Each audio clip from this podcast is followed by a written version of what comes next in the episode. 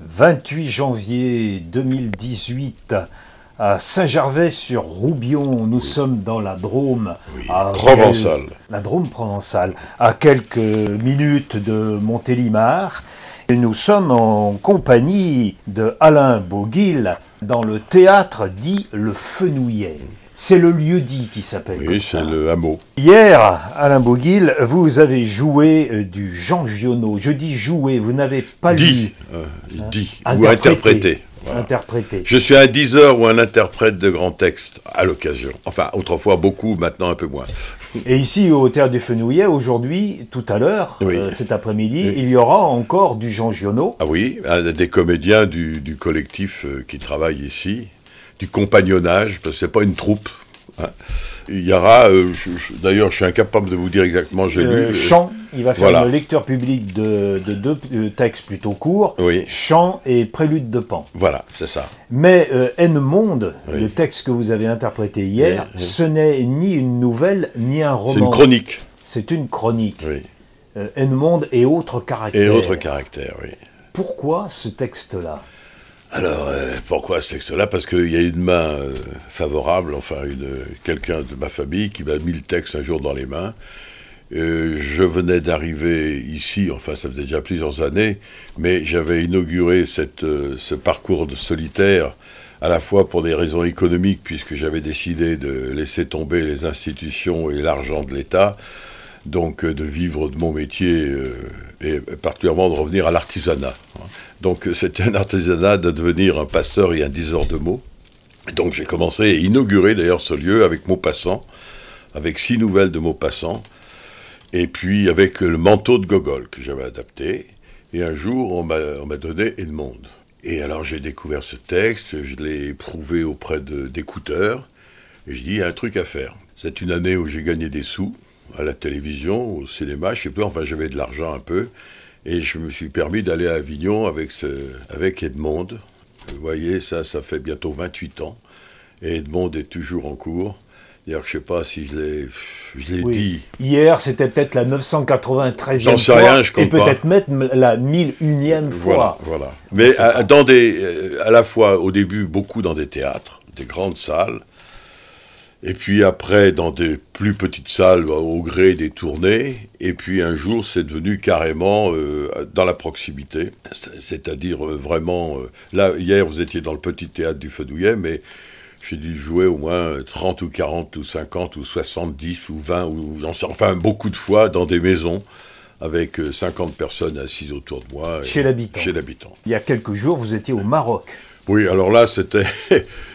J'étais dans la famille, euh, euh, chez des gens hum, que j'aime beaucoup, mais qui ne sont pas du tout branchés théâtre. Et comme euh, cette année, je, je, je veux remettre Edmond en cours parce qu'il y a des sollicitations euh, du centre Jean Giono et d'autres À Manosque. à Manosque, et, et que c'est comme vous avez pu vous en apercevoir, c'est une, c'est une performance, on ne peut pas se payer de mots. Donc, je veux dire, je, je, vais me mettre, je vais me mettre à l'épreuve pendant mes vacances auprès de, de gens qui, de Français qui travaillent au Maroc et puis qui s'ennuient. Quelquefois, enfin, les femmes surtout. Enfin, j'ai fait ça comme une provocation pour faire plaisir aussi à ma, à ma famille et en même temps comme une provocation aux gens et à moi-même. C'est-à-dire en sachant que j'avais un public qui que c'est même pas Giono, ils croyaient voir du cabaret ou je sais pas quoi et ils s'en sont pris pour une heure et demie de texte. Je vais vous niaquer avec ça malgré tout. oui. Ah ben je les ai diaqués, oui. Du coup, ils veulent organiser des tournées. Ah oui, tournée marocaine. oui. Oh, il y a du tagine. Vous l'avez joué devant euh, de nombreuses fois, donc devant des publics euh, Très réduits, différents, ouais. Mais à chaque fois, il y a parmi le public, si j'ai bien compris, des gens qui, qui sortent de, de- de cette performance surpris, étonnés, estomaqués. Bon, on peut dire comme ça, mais ils sont aussi. euh, ça les touche très fort. Parce qu'en fait, ce texte, en fait, parle de la vie. Alors, c'est la vie d'une femme avec. euh, bon, il y a des morts, d'accord, mais enfin, bref, elle, se, elle fait sa propre révolution. Euh, et, et en même temps, tout y est, elle a le regard aussi sur la société qui évolue. Il est beaucoup plus important de savoir comment la limonadière de Carpentras va bien pouvoir faire pour transformer les augmentations de capital en bonheur hein. Enfin, il y a, comme ça, c'est bourré de, réflexions philosophiques sur, le, sur la vie, sur, le, sur le monde et la société et tout ça. Donc, euh, effectivement, c'est des rencontres. et avec un texte aussi fort, je, sais qu'il y a des gens qui n'aimaient pas Giono, parce que Giono, il a ses détracteurs. Et je sais que parmi les femmes, il y a des gens, certaines qui, des spectatrices qui détestaient Giono, qui sont venues comme ça pour voir, et qui, ont découvert Giono. De toute façon, ce type de, travail en proximité avec, avec des textes forts, surtout avec des personnes qui vont, qui sont pas habituées à aller au théâtre, il y a des découvertes, quoi, d'eux-mêmes. Ils disent, mais quoi, j'ai pu écouter Pirandello, par exemple. Ils savent pas qui est Pirandello, mais quand ils ont, ont écouté les, les histoires de Pirandello et toutes les histoires de couple, ou de jalousie, ou de... Hein. Il a un recueil, une nouvelle pour chaque jour de l'année. Oui, ça s'appelle Une nouvelle pour une année, effectivement. Et, il y a Le Voyage. Le Voyage, ça a été mis au cinéma d'ailleurs. Piovanelli. C'est l'histoire d'un couple où la, la, la, femme dit, euh, apporte la culotte, quoi. Et lui, il dit toujours oui, il dit, mais, mais, il est gentil, il fait tout ce qu'il peut, mais attention, hein, elle le met en garde. Et si jamais, etc. Et en fait, euh, c'est d'ailleurs, s'il y en a un qui meurt, ça doit être le mec, parce que pour les enfants, il vaut mieux que ce soit le mec qui meurt le premier, quoi. Et, On est entre le théâtre et le conte, là. Oui, oui, Vous l'avez dit, c'est raconter des histoires. Ben, c'est ah, ben, un, un, auteur qui raconte des histoires au travers de ma, de ma bouche, au travers de mon interprétation. Alors, euh, moi, je m'approprie les trucs, et en même temps, après, on rentre dans, dans... À la fois, on raconte, à la fois, on interprète, à la fois, c'est un concert de mots. Enfin, surtout avec, euh, avec Giono, avec Edmond, c'est un concert de mots aussi. Hier, vous avez, après le spectacle, parlé avec les, spectateurs et vous avez eu cette expression Moi, j'ai une partition à interpréter. Oui, c'est une partition. D'ailleurs, beaucoup de musiciens qui m'entendent viennent me voir et disent C'est comme pour nous. C'est vrai qu'il y a une cadence dans ce texte. Il y a du rythme, oui, oui. Il y a, il y a bah, des changements de rythme. Il y a, aussi un, un, travail de mastication, c'est-à-dire que c'est pas les doigts du pianiste, c'est le, c'est la, c'est le, le, gueuloir qui est, qui, qui est impliqué. D'ailleurs, c'est très très physique. C'est très physique, pas parce qu'on bouge comme des, on fait pas de la gymnastique, mais la, l'effort pour tenir le truc en, matière euh, articulatoire, si je puis dire, pour que les choses deviennent simples. Hein. Faut pas que le public sente que vous êtes en train de forcer. Ça, ça c'est, c'est, c'est, c'est, une épreuve physique. Enfin, surtout, euh, que je fais ça depuis 30 ans, mais là, maintenant, j'atteins bientôt les 80. Hein, alors... Euh. C'est le texte, le texte qui, qui vous a euh, suivi le plus longtemps ah, dans votre carrière de comédien c'est, ah, bah, pas de comédien, bah, toute ma, mais de la partie, à partir du moment où je me suis mis, je suis devenu un diseur, Giono, Maupassant, Sandrard. Ça, c'est les, les trois, les trois auteurs qui, que j'ai bien dans la gueule. Alors après, euh, Récit d'Algérie, c'est très beau aussi, mais c'est une écriture beaucoup plus française. Jean Giono, vous n'avez jamais entendu. En revanche, sa fille Sylvie est venue même ici au Fenouillet ah, bah, vous entendre. Oui, oui, oh, bah, plusieurs fois. Elle est venue à la création d'Edmond. Enfin non, la création d'Edmond, c'était à Avignon. Mais après, euh, elle est venue pour écouter Edmond dans plusieurs circonstances. tout à fait à la fin, j'ai fait le poète de la famille. Elle, elle était là. Il y a eu toute une semaine Jean Genot avec des films ici qu'on a fait avec les, amis de Jean Genot, avec, euh, avec Jacques, Jacques euh, avec Jacques Mény, etc. Et là, euh, Sylvie Genot, elle l'a écouté Edmond, je crois, 12 ou 13 fois. je me souviens d'une certaine fois où c'était à Manosque, à la salle Carzou, il y a, un lieu d'exposition. Hein il y avait un monde. C'était, ils sont allés chercher des chaises, je sais plus où, pour arriver. Et, elle, elle était en Italie du Nord ce jour-là, et elle voulait absolument être là. Donc elle a traversé à toute vitesse. Et je me souviens qu'elle était à peu près à la même distance que nous sommes là, c'est-à-dire à 1m50. Et j'avais le père Junot devant moi. Hein. Oui, parce qu'elle a le même regard. elle a le même regard. Ah oui. Sylvie Junot, c'est. Je, me sens un peu frangin maintenant avec. C'est marrant parce que on se voit très peu. Simplement quand je dis, écoutez, voilà, avant, je, vous voyais systématiquement, elle m'a toujours tout tutoyé. Maintenant, mais j'arrive, j'ai beaucoup de mal à la tutoyer. Mais euh, il faut que je la tutoie. Et, un jour, je, l'appelle pour, euh, par exemple, pour le piéton de Marseille, enfin pour Noé. Il me dit, mais comment vous allez faire ça? Oh ben allez-y, allez-y. Et ça a fait, parce que c'est vrai que Noé, c'est pas évident. Hein, ah non. Genoux en création, c'était un super, super truc. Oui, c'est un texte où il se met lui-même, il se montre en train de créer. Oui, oui. Donc, et ça, je l'ai fait à Avignon aussi. D'accord. C'est vrai qu'en 2020, il va y avoir des manifestations diverses à varier autour de Giono parce Oui. que ce sera le cinquantenaire de, de son départ, de son décès. Ah oui, ah bah oui, Euh, euh, mort en 70. 70. oui. Donc il faut vous attendre à être sollicité. Là. Ah, si je suis encore debout, hein. peut-être bien. D'autant plus que 70, je voulais raconter, je crois, mais je j'en profite pour le dire. Alors, pardon, Edmond, il est, c'est un texte sur la fin de, de, de, de Giono, je peux dire. Ah Enfin, bah il est oui. en pleine maîtrise de, De- son de son écriture, écriture. puisque c'est de 68. C'est 68, oui. Voilà. Oui. Mais Alors, on, sent, on sent vraiment d'ailleurs euh, le, le- Il joue. il joue. Et, et mais Sylvie, d'ailleurs, pour elle, ce, ce texte qui n'est pas majeur, je veux dire, c'est pas ce qu'on vous vend euh, dans les librairies en premier lieu. Pour elle, elle sent vraiment son père, quoi, avec toutes ces euh, Edmond, c'est Giono.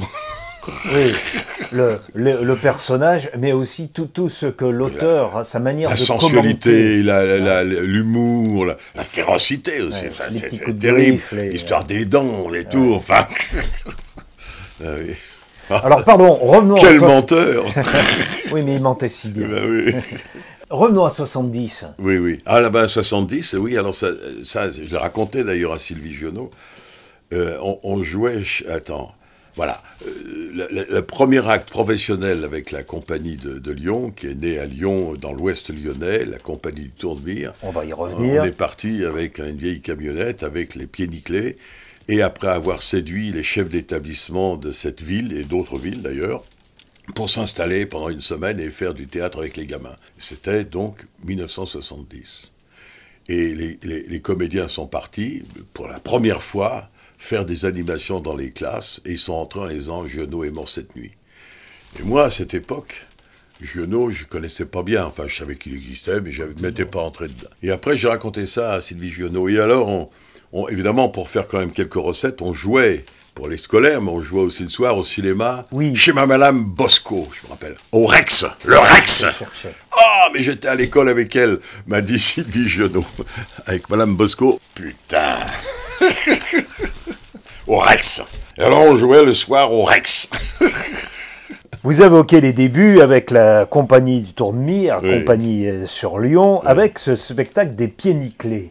Donc, et ça, c'est une adaptation que vous avez faite. j'avais faite de vous Forton. jouiez oui. Croquignol. J'ai joué Croquignol. Euh, je n'ai pas trouvé d'autres adaptations théâtrales des pieds nickelés que la vôtre. C'est en avril 69 que le texte a été déposé. Euh, il est mis euh, adaptation d'après les dessins de Forton, le Exactement, créateur, oui. pas de Pélos. Non, Forton. J'a- J'avais tous les... Tous les, les- les- C'était des beaux trucs. hein. J'avais quatre bouquins de, de Forton. Ils m'ont été fauchés. Ou je sais pas, enfin, c'est euh, mes petits camarades, je sais pas, il y, a- il y a eu un règlement, quelque chose. Enfin bref, mes bouquins ont disparu. Mais oui, c'était, je me souviens, j'ai fait ça à Francheville-L'Eau, l'adaptation. Donc c'est une adaptation de- d'une Ah ben, histoire il y avait, il y avait les, les, les, les, les dessins, et puis il y avait des textes, donc j'ai, adapté Voilà. les textes, puis j'ai écrit des trucs pour que ça, ça lit. Voilà. Et... C'était pas simplement reprendre les personnages et faire un nouveau récit. Non, non, non, c'était à partir, alors, euh, chez les députés, chez machin, enfin, on a, mais on, on a écrit une histoire, donc il y avait l'histoire épique des ronds au restaurant, il y, avait une espèce, c'était la, la mise en scène, pas moi qui l'avais faite, c'est Bernard Alombert, qui était, euh, qui, a, qui a travaillé au, au, Tourneville pendant un temps, après il a monté sa, sa compagnie, et, il y avait un système de, d'im- de, de, de- comment, d'images qui tournent, avec un système comme ça de, dans la scénographie. Et alors, la, la musique, il y avait une musique originale qui avait été créée par l'organiste des orgues de la, gr- de la cathédrale Saint-Jean. Saint-Jean. Euh, L'air pourrait revenir. C'est un truc qui revenait sans arrêt. On courait toujours. Hein. Bon, le spectacle, je sais que certains disent ouais, c'est un peu un art. hein. Ah ben, je dis les pieds Oui, nickelés les pieds sont un nickelés. art. hein. Il y avait Manounou aussi. Il y a la Manounou. La femme de, la femme de Ribouldingue. Oui, de Ribouldin, oui. Manounou. Est-ce que vous pensez qu'un truc comme ça pourrait être à nouveau repris sur scène et interprété? Je ne sais pas, j'ai nickelés. l'adaptation, là, toujours, elle est dans des cartons. je sais pas, c'est ça. Moi, je sais pas, j'ai j'ai beaucoup de mal à revenir en arrière. C'est-à-dire qu'un truc que j'ai fait, C'est fait. c'est fait. Euh, et là, j'ai pas envie de me replonger dans les trucs. Alors, pas sur les, pas sur les textes de solo, pas sur les textes de 10 heures. Ouais. Là, là, au contraire, c'est comme un concert, c'est plus tu reviens, plus tu tu t'améliores. Enfin, si tu es pas un con. Là, je- si simplement tu t'installes pas dans ton savoir-faire. Au début, Alain Bouguil ne rêvait plutôt de devenir pilote. Vous avez même passé le, brevet le élémentaire des sports aériens. C'est-à-dire que pour avoir une bourse, pour faire du planeur, donc euh, j'étais 60 centimes l'heure et 50 centimes la treuillée. Donc vous avez fait du planeur. Ah oui, oui. Du vol à voile. Du vol à voile. On retrouve Sandra. Voilà. Il a eu un fils pilote qui s'est tué au Maroc. Oui, alors voilà, ben, j'ai rêvé de conduire des locomotives à vapeur, à conduire des. Et puis bon, j'en étais arrivé des camions ou alors des avions. Et alors, effectivement, je fais du planeur. Et alors, pour aller plus loin, il fallait faire des matchs, aller euh, dans un lycée technique, qui était d'ailleurs pas un lycée ordinaire, puisqu'il avait été inventé par, euh, sous la résistance. À Lyon, ça s'appelait la rue de Dieu, maintenant ça s'appelle rue de France, c'était un IUT. Et là, euh, j'étais pas bon à l'atelier, c'est maladroit, j'étais pas bien bon en technologie, tout ça, les, les maths, j'étais pas bon. J'étais bon en français, je quelques fautes d'orthographe, en histoire géo. Et j'étais bien là, de ce côté-là. Et un jour, euh, à la suite d'un exposé que j'ai fait à la classe sur le super constellation, un, truc oral, le, professeur m'a dit, m'a tapé sur l'épaule. Il m'a dit, Boguil, tirez-vous, allez faire du théâtre. C'était l'année du bac, c'était au mois d'avril ou mai, et j'ai quitté l'école, et tout a commencé. Les profs mesurent-ils toujours leurs paroles? Ah ben, il a, ben, écoute, je dois à cet homme d'être ce que je suis. Il faut peut-être des moments. Ah mais moi je crois même que c'est avec ça euh, qu'on fait les choses. Le nez dans le miroir. Oui, oui. Vous travaillez dans des entreprises parce qu'il faut bien gagner sa croûte. Oui, pour payer ses cours de théâtre. Création de la compagnie du Tournemire, au théâtre du Point du Jour. Ça, ça, passe ça par, par l'Algérie. Avec mes 29 mois, ce vol à voile va me sauver de la mitraillette et je vais me retrouver euh, en école de contrôleur d'aérodrome dans la Mitidja en août 59. Enfin, pas en août, parce qu'en août, je suis encore à Istres en train de marcher, euh, à faire des marches forcées dans l'accro. Non, ça, on est parti en octobre. École pendant trois mois jusqu'à janvier. Et après, je suis parti au Sahara un an. Après, je suis revenu à Constantine. De Constantine à Bouamama. Bouamama, j'étais tout seul dans les Aurès. Seul type de l'armée de l'air au milieu de toute l'armée française. Avec une tour de turc qui me servait de tour de contrôle, un tas de cailloux pour chasser les baudets et je sais pas, 5 ou 6 DIH, c'est-à-dire 54 hélicoptères, des Pipercop, des broussards, des machins à poser du, lever au coucher du soleil, avec même une, histoire euh, avec Zulu Papa. Zulu Papa, c'est c'est un mec de la latte, un jeune mec de, comme moi, à 20 ans, qui était pilote à la latte. Il prenait des, appelés et il, s'est paumé. Il, il, rentrait pas le soir, la nuit. Donc je l'ai posé à la voie. Ça a duré un, moment. J'ai mis les hélicoptères en, alignés pour qu'il ait quand même une référence dans un axe. Et puis après, c'était 10 degrés par la gauche, 20 degrés par la droite, remise de gaz. Jusqu'au moment où c'est posé, il était en larmes, moi aussi au bout du... Bah, je l'ai jamais vu, hein, parce qu'il était récupéré par la hiérarchie. Voilà, ça c'est une, histoire de bois mama. Et, après, il y a le putsch. Avec ces gens avec qui j'étais pour euh, la bois mama, l'année suivante, c'était le putsch. Les mêmes militaires. Enfin, parce que là, il y avait la Légion, il y avait les paras, il y avait les fusiliers marins, il y avait tout. Ça finissait dans les caches. Euh, au couteau. Il beaucoup de blessés spéciaux, comme on dit, parmi les, les pas les parachutistes, mais la Légion. Et puis au retour, ben, je me suis retrouvé euh, dans une grande base. Alors là, on, euh, on faisait l'approche et tout, et ainsi que beaucoup de mouvements. Et le putsch arrive, alors je ne veux pas vous raconter toutes les circonstances du putsch parce que c'est un spectacle en soi, euh, pas, pas gay, mais... Ça, fait le fond de votre, euh, de votre spectacle rétroviseur, tout ça, ah, ça C'est dedans. Il y a Zulu Papa, euh, il y a Zulu Papa. En fait, dans le rétroviseur, surtout sur l'Algérie, j'ai pas cherché à montrer que c'était la merde, etc., mais à montrer comment plutôt je me suis élevé. Dans cette, dans cette merde, enfin, si je puis dire, j'ai plutôt réussi à me grandir personnellement, à la fois en m'affirmant et en m'affirmant, bah, même comme contrôleur d'aérodrome, parce que j'étais, euh, je crois, assez apprécié, mais comme, comme chef de troupe. Et parce que je monte un, spectacle au lendemain du putsch avec l'aide de l'armée, parce que bon, il fallait. Quand on dit chef de troupe, c'est une troupe de théâtre. De théâtre. pas chef de troupe de. Non, non, pas, hein. au pistolet. Donc euh, voilà, et je suis rentré d'Algérie ayant fait cet acte. Après, effectivement, il y a la naissance du, de la compagnie à Lyon. Tournemire. Vous voilà en 1975 directeur de la Maison de la Culture à Firmini, dans ce bâtiment célèbre. Il a ah même fait l'objet d'un timbre, je crois, hein, le, bâtiment de le, Ah, le Corbusier, oui. Mais alors là, euh, il y avait eu quand même 11 ans à Lyon. Et dans ces 11 années, euh, à un moment, je fus quand même repéré, comme ça, dans, dans, il y a toujours un moment où on repère les gens dans ce pays, ou alors on dit c'est le, leur repéré par le PS, parce qu'ils n'avaient pas de politique culturelle, donc je me suis retrouvé avec Catherine Tasca euh, et le, maire de Saint-Fond, qui était pharmacien, et dans les premiers conseillers, mais jamais j'ai mis les pieds dans un parti, faut pas, donc ça n'a pas duré bien longtemps. Bref, en plus, j'avais quand même des, des, actions un peu nouvelles, et j'avais été repéré aussi par le directeur régional, qui était un des premiers nommés en France par Malraux. Pour parler de Firmini, on ne peut pas oublier Lyon. C'est Lyon, et aussi j'allais beaucoup jouer à Firmini avec la, la troupe. Firmini, c'est Le Corbusier, c'est Claudius Petit, et Garbi, qui a été le premier directeur, qui était quelqu'un qui était lié à l'architecture. Et Garbi, je fais avec lui un voyage à Berlin, un truc culturel. Le, président de la Maison de la Culture de Saint-Etienne avait repéré, et, déjà il me poussait à, venir éventuellement le, futur directeur de cette maison qui était en train de se construire. Bon, je, euh, attends, très bien, ça va pas. Il y a Lyon, enfin, moi j'étais sur Lyon. À Lyon, il y avait tout un projet de construction d'un théâtre à Champvert. Il y a eu Ménival, il y a le point du jour qui, est, qui existe aujourd'hui parce qu'on est revenu au point du jour, à la case départ, avec euh, amélioration, construction, rachat par la ville. Mais avant, après, après le point du jour, il y a eu Ménival, et Ménival, il devait, il devait avoir une construction à Champvert avec un complexe important, avec le maire Pradel, célèbre Pradel.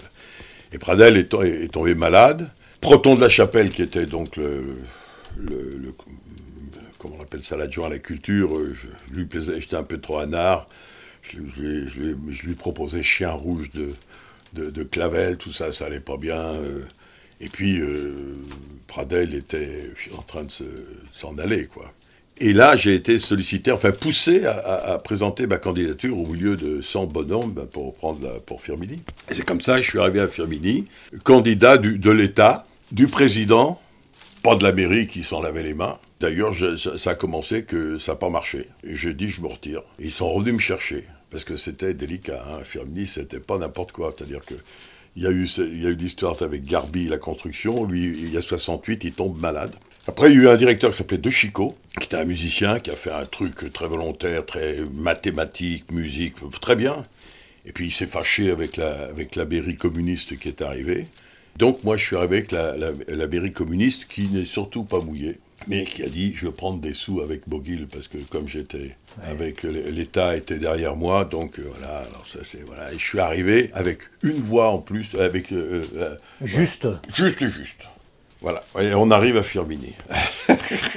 Ça a duré quand même euh, ah, de 75 ans. à 84 oui, 9 ans. 9 ans. 9 ans. Formidable dur mais formidable avec 6 ans avec des trucs formidables où on, a fait bouger les choses mais euh, pas vraiment accompagné de, des locaux. Hein.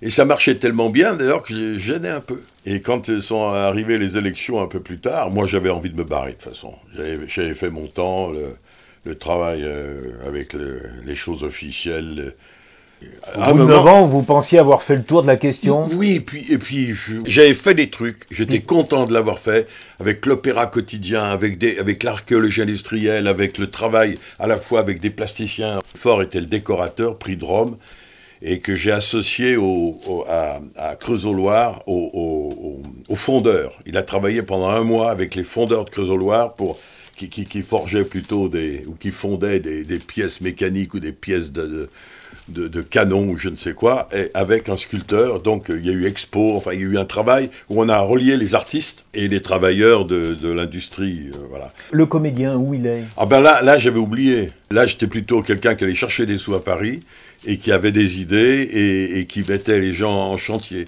J'avais proposé que D'abord, on, on, mette les choses en collectif euh, et que tout le monde se mette au, au, boulot, mais pas comme on va vendre des nouilles je, je mettais tellement en chantier que j'avais décidé que, que tout le monde en était. Je crois j'ai eu jusqu'à 25 salariés à, à, Firmini. Euh, donc euh, deux ou trois secrétaires, un, chargé de la, programmation. Moi, je donnais les pulsions, mais je n'allais pas chercher les. Je suis pas un programmateur. Hein. Je suis un inventeur de trucs, mais ça veut dire que même l'expression corporelle, euh, les secrétaires, elles y passaient. Enfin, tout le monde était, on se mettait en chantier, quoi. Hein. Quelque temps après, il y a le, directeur régional qui dit Vos guides, qu'est-ce que vous faites au mois de novembre, là, pour les vacances Je dis ben, Bon, écoutez, vous voulez pas me remplacer à Oslo pour représenter la France. oui, mais mettez une cravate. Je dis, oui, oui. D'ailleurs, la cravate, je l'ai volée. Parce que quand je suis parti à Oslo, je, l'ai oublié, je passe euh, au supermarché, je prends une cravate, j'ai pardon, je suis sorti avec la cravate, je l'ai jamais mise. Même avec les femmes d'ambassadeurs, tout ça, je m'étais euh, comme ça, elles étaient bien contentes comme ça, il n'y a pas besoin de cravate. Et alors, euh, on, Un peu pied nickelé. Hein. Ah oui, oui, mais un peu anard, oui, oui. Et alors, quand on visite, enfin, vous imaginez une semaine à Oslo, on est allé aussi à Bergen, machin, un truc. Et puis, à un moment, on, est chez, au Conseil général d'Oslo, quelque chose comme ça. Il y a le président qui arrive avec sa guitare, qui dit voilà, je rentre d'un voyage euh, avec je sais plus quel, euh, l'ONU ou je sais pas quoi, enfin une visite culturelle en France. J'ai visité une maison où tous les protagonistes, tous les gens qui travaillent se mettent en commun, etc. et font de l'expression. Enfin, il raconte ce qui se fait chez moi. Et il se met à jouer de la guitare avant de faire son discours. Alors ça m'a beaucoup amusé. Et il savait pas que j'étais là, je ne lui avais pas parlé, mais ça m'a amusé. Il avait pris un coup à Firmini pendant que j'étais absent. Le poids administratif aussi, vous a décidé euh, à partir... Oh oui, bah, de toute façon, j'avais un administrateur. C'est-à-dire que c'était pas le problème. Non, c'était beaucoup plus le rapport aux, politiques. C'est-à-dire que ça devenait... Ça, ça devenait lourd. L'industrie culturelle euh, était en train de, de monter en puissance. Euh, elle marche bien, hein. on est en quoi En 2018 ça bourdonne, hein. et puis il s'y passe des choses formidables. Mais moi, ça me convenait pas. Je suis un homme de terrain où on fait, où il y a le rapport humain. Euh, ça devenait trop compliqué, les dossiers, les machins, les trucs, c'était. Euh, donc terminé. Je suis comédien. tablier, Et vous redevenez le comédien, et c'est là où, bon, vous aviez déjà le lieu non, non, là, là, là, c'était pas n'importe quoi. C'est-à-dire que j'ai quitté euh, Firmini 84. en 84. En 82, j'ai acheté euh, le Fenouillet. Où nous sommes là. Où nous sommes. Mais avec l'idée euh, de, de, tirer. Alors, sauf qu'évidemment, j'ai fait 9 ans. Ces messieurs, pas le conseil d'administration même, mais enfin les, pressions municipales, ils, forçaient à, à, me faire barrer, à me faire démissionner. Parce qu'évidemment, ils ne voulaient pas payer d'indemnité, tout ça. Et j'ai 9 ans. Euh, en plus, j'étais le plus mal payé de France. Parce qu'à Firmini, on est mal payé. Donc, il euh, n'y a pas de raison que je sois payé. Mais il y avait une différence. Moi, je sais pas. J'étais à l'époque. Euh, bon, il ne faut pas que je me merde avec les, avec les euros et tout. Mais ça devait être 8 000 ou 8 000 francs. Mais mes camarades à Paris étaient à 17 000. Hein, dans, les, dans, les, dans, les, dans les salaires. Il y avait une douzaine de maisons de... 13, 13 je crois, qu'il y en 13, en comptant les, les, en comptant la Réunion euh, ah oui, le dom -tom. et les dom -tom. Vous arrivez au Fenouillet. Alors le Fenouillet, avec euh, dans, dans, ma tête, et de, de, me réinventer une vie de travail, d'indépendance, de, de, revenir à mon métier de comédien, mais euh, avec tout ce que vous savez que c'est compliqué, d'être pas trop loin d'une ligne de chemin de fer pour aller à Paris, Lyon ou ou Marseille, enfin surtout Paris pour le, pour le boulot. J'avais déjà un agent, Carivier. Je lui ai dit, bon, euh, maintenant, il faut, il faut y aller. Hein. Et puis en même temps, en disant, ceci dit, c'est prioritaire. Moi, je m'invente mon lieu de vie et de travail, je vais inventer un truc, mais si jamais le, le, film arrive, c'est moi qui, qui m'y écraserai. Parce que ça, c'est important, parce qu'on ne peut pas trop faire les deux. Hein. Quand on est au théâtre, on est prisonnier par rapport à la télé. Ou, 77 avec Yves Boisset, le juge Fayard. Voilà, c'est le début, début, ça c'est à Firmini, je suis encore directeur. Ah, c'était encore à Firmini. Ah, bah il y avait eu quand même des petites, euh, des petites occasions comme ça. Ah, bah oui, oui, ah, bah j'avais déjà, oh, bah, j'avais même d'autres, oui. comment J'avais fait plus de 100 hein, dans les télés. comment vous êtes arrivé dans, dans, un film comme ça qui a eu quand même un, certain succès avec euh, oh, Patrick bah, c'est, le travail de l'agence hein? Non, non, non, non, il n'y avait pas d'agent là. Là, il cherchait sur place des, des comédiens pour, pour pléter. Est-ce que ça se passait à Lyon, ça, Non, c'est à Saint-Étienne. Je faisais le chef de convoi de la bagnole. Avec, alors, donc, j'avais à, tuer Bozufi, c'est lui qui me tuait. Il y avait aussi, euh, comment il s'appelle, Devers, là-dedans. Il y avait Derek, François Derek, qui est un copain. J'ai eu une prime de cascade parce que je me suis fait embunir quatre fois par derrière. Mais ça, c'était les premiers. Il y a aussi Le Voyage vers la mer. C'était un film sur la sur 36 avec euh, les, premiers congés payés, avec les mecs qui arrivaient en vélo, avec des, des, des, tandems. Donc j'avais deux, trois conneries à faire là, dans les, vers du côté de Tens, je sais pas quoi, sur la route du, de la- du Sud. Ça, c'est les premiers machins. Pendant Firmini, il y a eu Gaspard de la Mège. Alors là, c'est 11 jours de... Dans le massif des écrins Oui, oui, ben, on Ah racontait, je jouais Napoléon, celui qui a influencé le berger du Sud, qui est devenu euh, guide, D'accord. et pour la première ascension de la Mège. Alors là, j'étais avec euh, Marc Béton. C'est hein. télévision ou cinéma là? Ça, c'est télévision. C'est télévision. Au cinéma, j'en ai pas fait tellement. euh, Le cinéma, j'ai. Manuel Poirier, Le chemin de Ah, traverse. oui, mais c'est beaucoup plus tard, ça. 2004, Poirier. ouais. Mais avant, j'ai fait Enrico, mais c'était une toute petite chose. On allait oublier le hussard. euh, Ah, bah, le hussard, toi avec. euh, oui, bien sûr. Oui, je suis. C'est moi qui emmène euh, Binoche et comment il s'appelle l'autre J'ai perdu le nom du metteur en scène, mais très Ah, agréable. Rapneau. Avec Rapneau, oui. Je fais aussi avec Michel Legrand, 5 jours en juin. Le, le compositeur. Oui. Il a Euh, réalisé un film, lui. Ah, oui, c'est lui, il- avait toute une équipe qui le faisait, le film. Mais avec Annie Girardot, avec, euh, je sais plus qui c'est qu'il y avait là-dedans. euh. alors, euh, c'est l'histoire de Michel Legrand lui-même qui quitte le conservatoire et qui va vers, euh, et c'est le débarquement en même temps. Et ça se croise. Donc moi, je devais faire bistroquet avec toute un- une conversation sur, sur les Allemands avec Girardot, euh, qui était déjà un peu déjà fatigué. Zone rouge, avec Robert Zone rouge avec Enrico. Ça doit être pas mal, ça. Oui, euh, alors avec, il y avait Azema. Et le dernier, le dernier qui a compté le plus, c'est Chabrol. Oui, la fille coupée en deux. Oui, oui. Bah, ça, c'est récent. C'est récent. C'est avant qu'il meure, quoi. Est-ce que vous avez eu euh, des atomes crochus avec Victor Lanoux? Parce qu'on vous retrouve dans Louis la Brocante et, et dans Le commissaire La Violette Oui, mais avant, il y a eu une chose beaucoup plus importante. Et qui, alors, on, peut lier cette histoire de l'Anou ou cette histoire de télévision avec le feu douillet, parce qu'à un moment donné, donc j'ai acheté une partie de la maison. Comme vous avez vu, ça s'est agrandi. Bon, j'avais un peu de sous parce que je suis pas parti tout nu de Firmini. J'ai 70 jours de tournage avec Claude Barma dans un truc qui s'appelait Le Clan. Je m'appelle Gaspard Moretti. L'anou s'appelle César Manotte. Sa femme, c'est euh, Marie-Josée Nat, qui était d'ailleurs sa femme à l'époque. Il y a aussi Gene Manson, il y a puis toute une pléiade, et c'est quatre fois une heure et demie. Mais comment vous vous êtes retrouvé là-dedans? Ah, le, ah, là, c'est c'est le travail de l'agent Là, c'est l'agent. Là, c'est l'agent. Et alors, j'avais une gueule de chien pour, pour Barma. Je jouais là-dedans. euh, euh, César Manotte, c'est un mec qui, est, qui, a- pendant la résistance, il est, il est tombé du côté de la résistance, mais il aurait pu tomber avec la collaboration. C'est parti comme ça. C'est donc, c'est dans la région marseillaise. Et c'est les mecs qui font la drogue et tout ça. Et, à un moment, il décide de- d'arrêter et de devenir propre. Et donc, d'avoir un d'avoir il a un dancing enfin et, et donc moi je suis son, son secrétaire chauffeur collaborateur tout ça le double il n'y a pas beaucoup de texte hein, mais tout est dans Donc les c'est machins Victor Lanoux qui est le qui- qui est- et. César Manotte et moi je m'appelle. Gaspard Moretti et là euh, je gagne euh, assez d'argent pour racheter mon crédit ici, pour, euh, pour tout régler le problème urbain. Et, et là, en, en même temps, je passe vraiment 70 jours avec, avec euh, Victor, qui me dit Tu parles trop. Lui dis T'as raison. Mais enfin, il m'aimait beaucoup. Et enfin, il y a eu une espèce de relation d'acteur. Et donc, après ça, euh, il m'est arrivé l'idée appelez Boguil. Vous n'avez même pas besoin de le voir, il va faire. Alors, j'ai fait un truc, par exemple, sur l'affaire Nakache. Je suis directeur de prison à Melun. Euh, j'ai fait des trucs. Et puis, et puis effectivement, euh, il y a eu. euh, Commissaire La Violette et non, mais la, la a- mais la violette, c'est les derniers. Avant Ouais. qu'il. euh, beaucoup de. J'ai fait Brocante. quatre brocantes, la violette, et avant les RG. RG, tourné au, au château de Guernantes.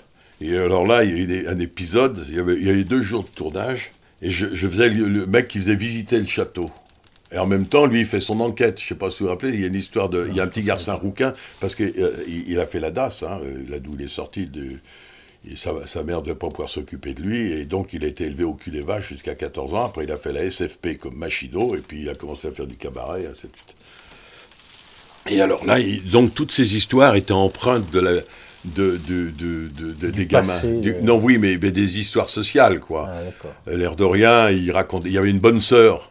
Je sais pas si vous vous rappelez, dans, dans, les, dans les RG, il y a toujours une bonne sœur qui, qui s'occupait des trucs, mais des bonnes sœurs qui s'occupent des gars un peu difficiles et tout. Et là, bon, il y avait une visite de château. Alors, euh, on, on se- on fait une première truc, on rentrait dans le château, je m'écrase le pied en faisant un son seul euh, avec le portail de ce putain de, de château. Puis le lendemain, il y avait vraiment la journée où on, traversait tout le château et moi je devais raconter, j'avais deux pages de texte en, faisant- parlant, en faisant référence à, l'histoire de la, de fronde, machin. Puis tout était faux. Après, il me dit, écoute Alain, t'apprends vite. Il faut que cette nuit, je réécrive. C'est lui qui écrivait les scénars. Donc, euh, à 10h, il revient, il me dit, écoute, je sais pas comment tu fais, moi j'écrirai pour que ça... Mais bon, écoute, laisse-moi, je, je fais même pas la cantoche parce que... Mais bon, les, premières scènes, c'était approché, etc. C'est bon, ça. Et puis après, il y avait vraiment le bordel. Et il y a un moment, alors en plus, tout ça avec, avec l'accent du Berry. J'étais avec le Berry, hein, alors on approché, monsieur là. Et, et alors à un moment, euh, je, bloque dans le truc et dit Mais alors vous, vous allez m'aider? Parce que. oui, oh, d'accord, ça va. Et on a enchaîné. Puis, euh, il, a, il, a, il a eu cet accident cérébral. Et puis j'ai retourné avec la Violette, ou alors là, il me dit, ah Alain, à chaque fois, alors on se reprenait, on se met à raconter des trucs, je dis, écoute, passe au fenouillet, tu feras un truc, ouais, non, mais tu sais, ce soir on peut se voir, non, mais j'ai des traitements le soir, il faut quand je tourne, parce qu'il bougeait, il bougeait plus. Hein. Et quand on faisait des prises, putain, il fallait attendre. D'ailleurs, c'est ça, c'est la femme, enfin, c'est la femme qui, avec qui il était, qui faisait son, qui s'occupe, qui, qui, faisait tout le montage pour que ça puisse l'arranger avec les cannes et tout le bordel, quoi. Et puis après, la dernière fois que je l'ai vu, il y a eu un pince-fesse à, Paris, parce que ça, la série s'arrêtait, où il y avait beaucoup de comédiens qui avaient travaillé. Je lui ai demandé son adresse parce que il y a un collège qui voulait prendre le nom de la nouille du Tu te fous de ma gueule. Ben, je dis non, donne-moi ton truc. Et puis on après, je crois que ça. Il est... Ça s'est pas fait. Non, non, ça s'est pas fait parce que là, ils n'ont pas, ils ont pas suivi. Puis après, lui, il a, il a, dû repiquer, je sais pas, euh, parce qu'il il est décédé il y a il n'y a pas un an. Hein. On parlait peu, hein. c'est pas, c'était pas un causant, mais bah, c'est même un, sacré écrognon. Hein. Je veux dire qu'il peut être très chiant avec les comédiens et les comédiennes. Hein. Si les mecs qui le, qui le alors Victor, alors il, ne disait pas le texte, comme ça, il le faisait en poste 5 euros après. mais euh, je me souviens d'une fois un camarade. Qui, on était assis, on discutait, pourquoi, avec. Euh, puis il dit Ah, bonjour Victor, je suis content de vous connaître. Ben moi aussi, allez, ça va. Hein des rencontres par le, film et le cinéma, mm. et puis aussi bon, des apports d'argent pour faire vivre ah ben, ce, Ah ben ça, le... ce Fenouillet. Ah oui, ça, ça fait partie des... maison du comédien Le toit du comédien. Le toit. C'est pour cela qu'il y a dans le logo ce V à l'envers. Euh, ben, C'est-à-dire que vous avez vu comment c'est la maison, hein. c'est un, des grands toits italiens, parce qu'en fait c'est les Italiens qui ont construit ici. Hein. Ça va être les mecs d'Italie du, du Nord, les maçons. Donc vous verrez, il y a beaucoup de maisons qui sont comme ça, avec le porche et tout. Donc c'était pas génial, mais enfin, ça s'est évolué. Et puis, j'ai passé mon temps ici, parce que j'ai pas fait ça pour faire un centre culturel, pour en faire un... C'était vraiment la maison du comédien. Mais maintenant, c'est devenu la maison des comédiens. Enfin, c'est un lieu où on travaille. C'est pas un lieu de diffusion. On fait de la programmation. Vous êtes venus, on voit des trucs. Euh, et, mais, mais l'essentiel, c'est pas l'idée de faire de la programmation, mais c'est l'idée de, vivre et de travailler ici. Voilà, c'est pour ça que ça s'appelle le toit du comédien. Alors, il y a le conservateur d'Avignon, qui est beaucoup venu ici, parce qu'à l'époque, Papini, qui en était le directeur, était le président aussi du, Fenouillet. Ici, j'ai eu plusieurs présidents. J'ai eu un directeur qui, maintenant, lui, il, a été directeur de centre dramatique en même temps que formateur, euh, puisqu'il est, il est prof. Maintenant, il est à Toulouse. Il s'occupe à la fois d'une programmation pour la, ville de Toulouse, et en même temps, il est toujours responsable de formation. Il y a eu Jacques Robnard, qui était un mec que j'ai rencontré dans les tournées en Allemagne, qui était directeur de centre culturel en Allemagne et ailleurs, dans la, bande de Gaza, etc., mais qui, a été président ici. Il y a eu des gens très différents. Il y a une association derrière qui est là pour soutenir, pour aider, bon, pour être présent au bon moment. Il y a des créations. Parfois des classiques comme euh, le, de Molière, Les Fourberies de Scapin, Le Malade imaginaire. Il y a des lectures spectacles, comme hier, ce, que l'on a vu avec Edmond. Il y a des spectacles invités.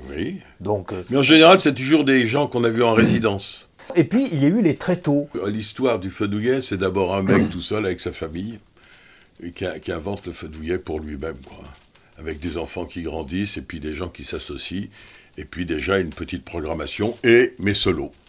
Et avec euh, Maupassant, 2000 euh, spectateurs, hein, Maupassant. Enfin, ici et un peu là, là, autour.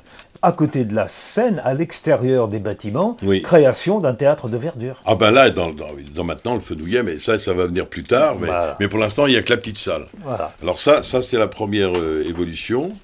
On, on, fait déjà un peu des choses l'été, mais il n'y a, y a rien. Et puis là-dessus, il y a des choses qui se passent dans, ma vie. La, dame avec qui j'ai eu tous, les, enfants qui sont nés ici euh, euh, prend, le large. Je me, retrouve tout seul ici et je fais tout. je joue, je fais la cuisine. Ça s'appelle les samedis du Fedouillet. Et je joue mes solos. Et avant, je fais la cuisine. Puis après, on bouffe. Et puis ça, ça, ça prend, ça. Dans ce moment où ça, ça bat un peu de l'aile dans, dans, mon couple, je construis l'amphithéâtre. J'étais allé en Algérie, créer Récit d'Algérie, de Fromentin à Constantine, à Naba, Tlemcen, Tizi Ouzou et, et, Oran.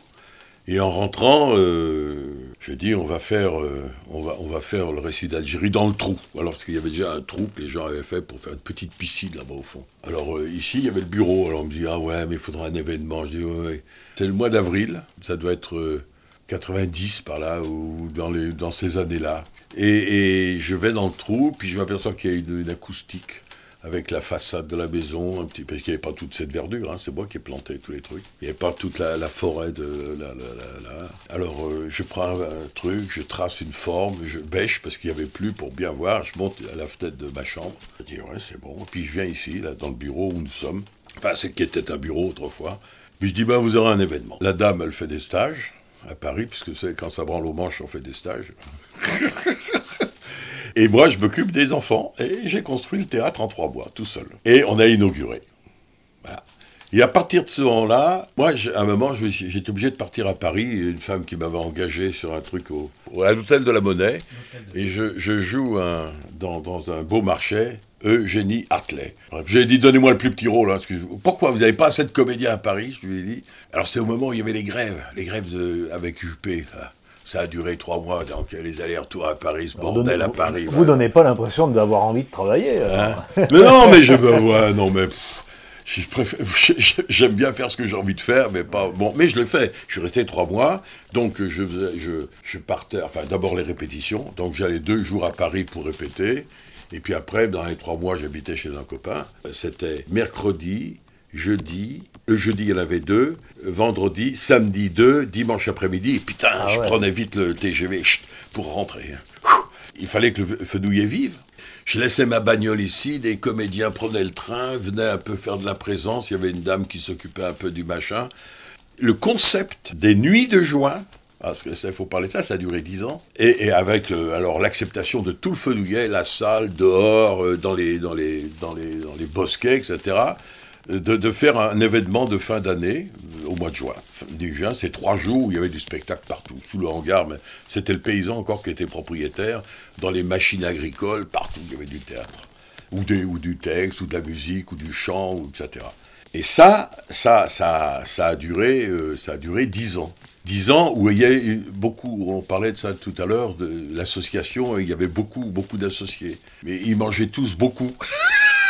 si bien que ces, ces moments étaient formidables. Je veux dire, les gens repartaient de là. Il y a des gens qui, beaucoup étaient travaillaient à l'étranger ou étaient euh, et ils revenaient exprès pour être là dans ces trois jours. Et ils disaient putain, ces trois jours, ça m'a remis, euh, ça a été le, le bol d'air quoi. Il y a un moment, on arrête, quoi, parce qu'on bouffait du pognon, quoi. Et c'est un moment où le vieillissement aussi commençait. Hein. Et moi, je commençais à dire, bon, euh, qu'est-ce qu'on va faire J'ai essayé de trouver des relais, c'est-à-dire qui c'est qui peut, qui peut un peu enchaîner. Et chaque fois, je ne vais pas donner de nom, mais chaque fois, les gens, c'était pour te manger. Enfin, mais d'une manière générale, il y avait des prédateurs. Toutes les expériences que j'ai faites, c'était des prédateurs. oui, oui, mais c'est la nature humaine. Hein. Il y a une autre femme qui est arrivée dans ma vie et qui alors ça c'était au moment des nuits de juin. Magali va apporter euh, à Nice, lui dis écoute, fous pas les pieds au fenouillet, c'est un attrape-con. Dès que tu vas foutre les pieds au fenouillet, t'es cuite. Donc pendant assez longtemps, moi j'allais à Nice euh, de trois jours, elle venait de temps en temps, mais puis un jour, elle s'est impliquée avec une mère qui est morte presque ici, parce qu'elle restait presque jusqu'à 100 ans qui était une femme étonnante. Ces deux femmes, même la, vieille maman, elle avait un pouvoir de communication, elle faisait venir, elle écrivait, etc. Elle était là tous les spectacles. À, 95 ans, euh, il était la petite mais elle était au spectacle le soir, elle, discutait avec Boringer, ça a été, elle a séduit Boringer, parce qu'on a fait un truc avec Boringer. Magali, son fils, Fabrice. Il était au bout, de, bout de course d'une expérience personnelle, il est arrivé. Et il s'est bien s'occuper du fenouiller en, en pensant qu'il allait aussi tellement faire marcher, parce qu'il il vendrait, un, il vendrait un, réfrigérateur aux Esquimaux.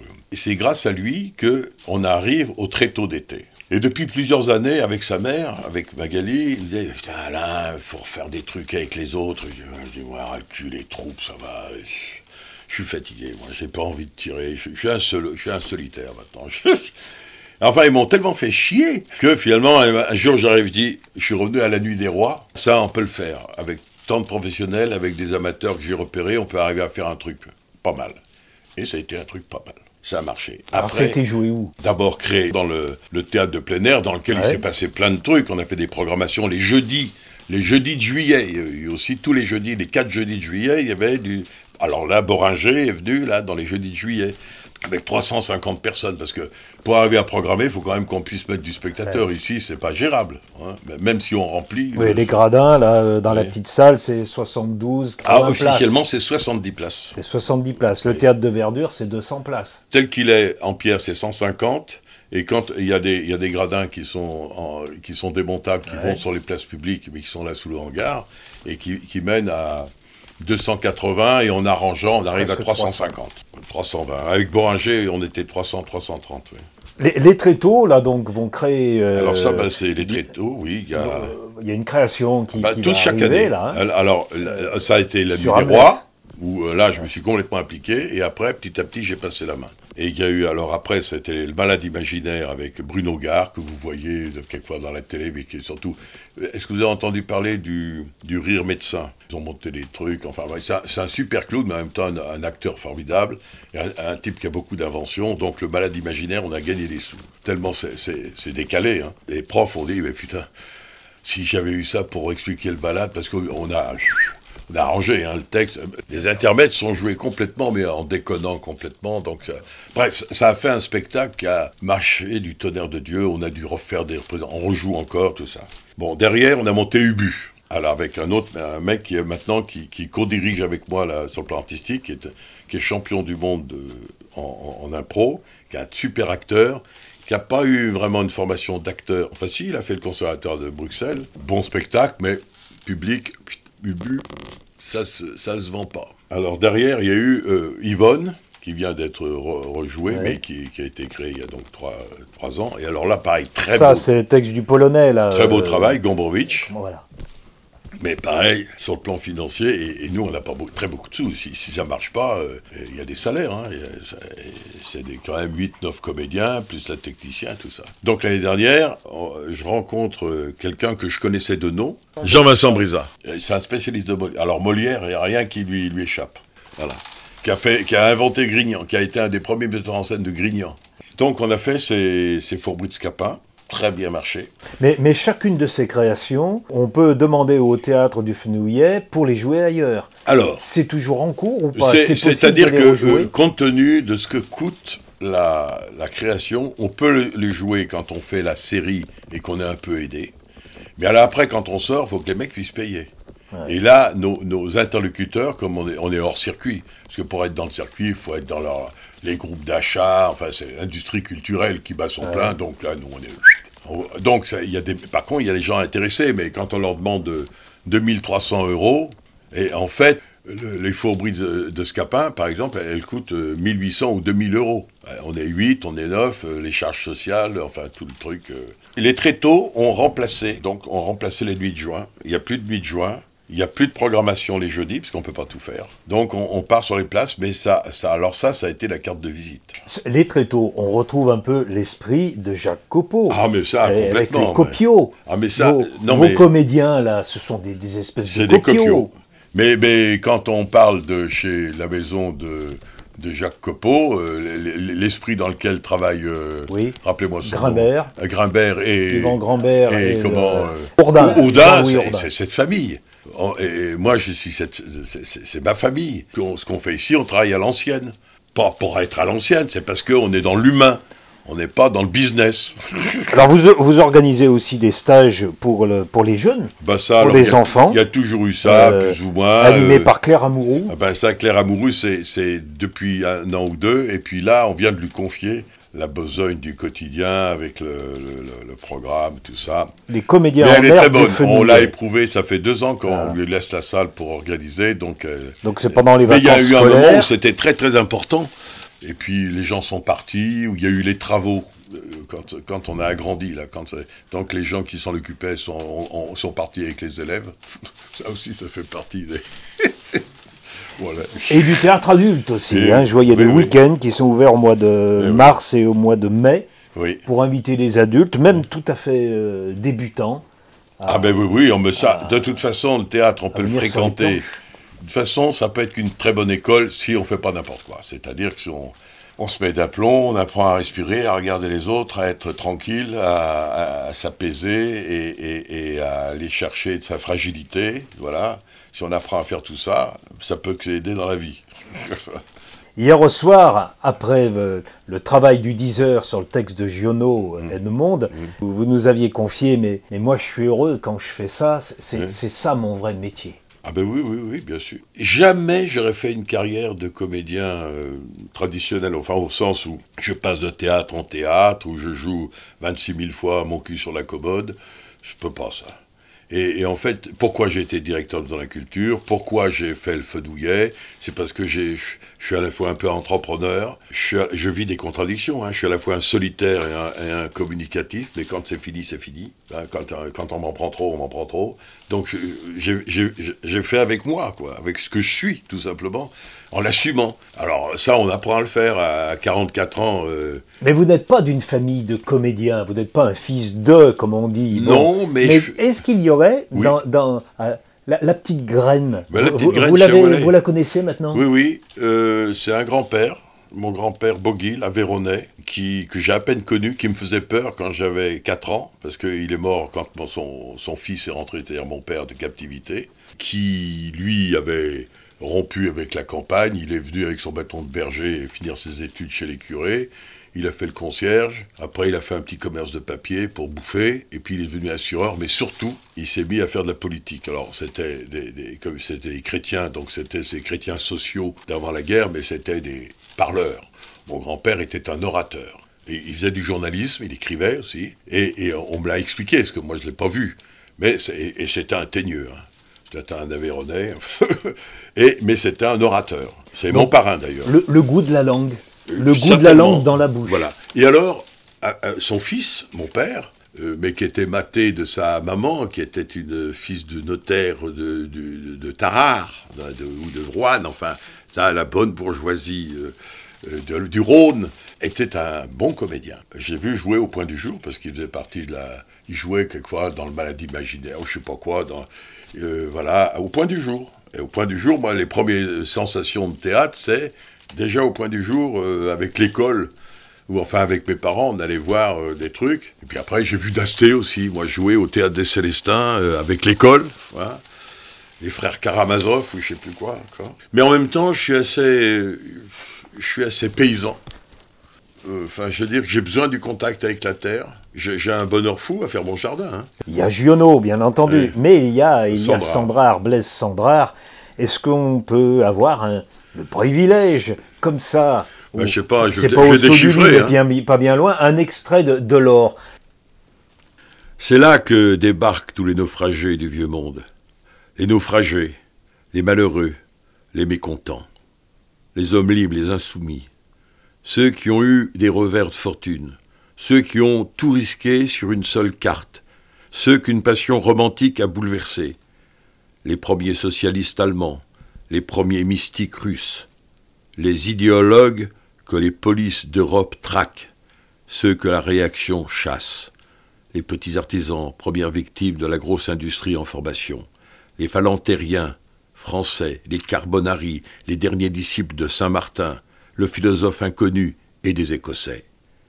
Des esprits généreux, des têtes fêlées, des brigands de Calabre, des patriotes hélènes, des paysans d'Irlande et de Scandinavie, des individus et des peuples victimes des guerres napoléoniennes et sacrifiés par les congrès diplomatiques, les carlistes, les polonais, les partisans de Hongrie, les illuminés de toutes les révolutions de 1830 et les derniers libéraux qui quittent leur patrie pour rallier la Grande République, ouvriers, soldats, marchands, banquiers de tous les pays, même sud-américains complices de Bolivar. Depuis la Révolution française, depuis la déclaration de l'indépendance, 27 ans avant l'élection de Lincoln à la présidence, en pleine croissance, en plein épanouissement, jamais New York n'a vu ses quais aussi continuellement envahis. Les émigrants débarquent jour et nuit, et dans chaque bateau, dans chaque cargaison humaine, il y a au moins un représentant de la forte race des aventuriers. Vous êtes un autre aventurier, d'une certaine façon. Oui, oh ben, euh, ça, on a chacun sa mesure d'aventure. Alain Boguil, merci. Merci de nous avoir accueillis. Eh ben, et, merci pour ce moment passé euh, avec vous. Merci d'être venu jusque-là. Oh, on a toujours un peu de plaisir à raconter. Maintenant, je ne sais pas si ça intéresse le monde, mais ma foi, on l'a fait avec plaisir. À bientôt. À bientôt.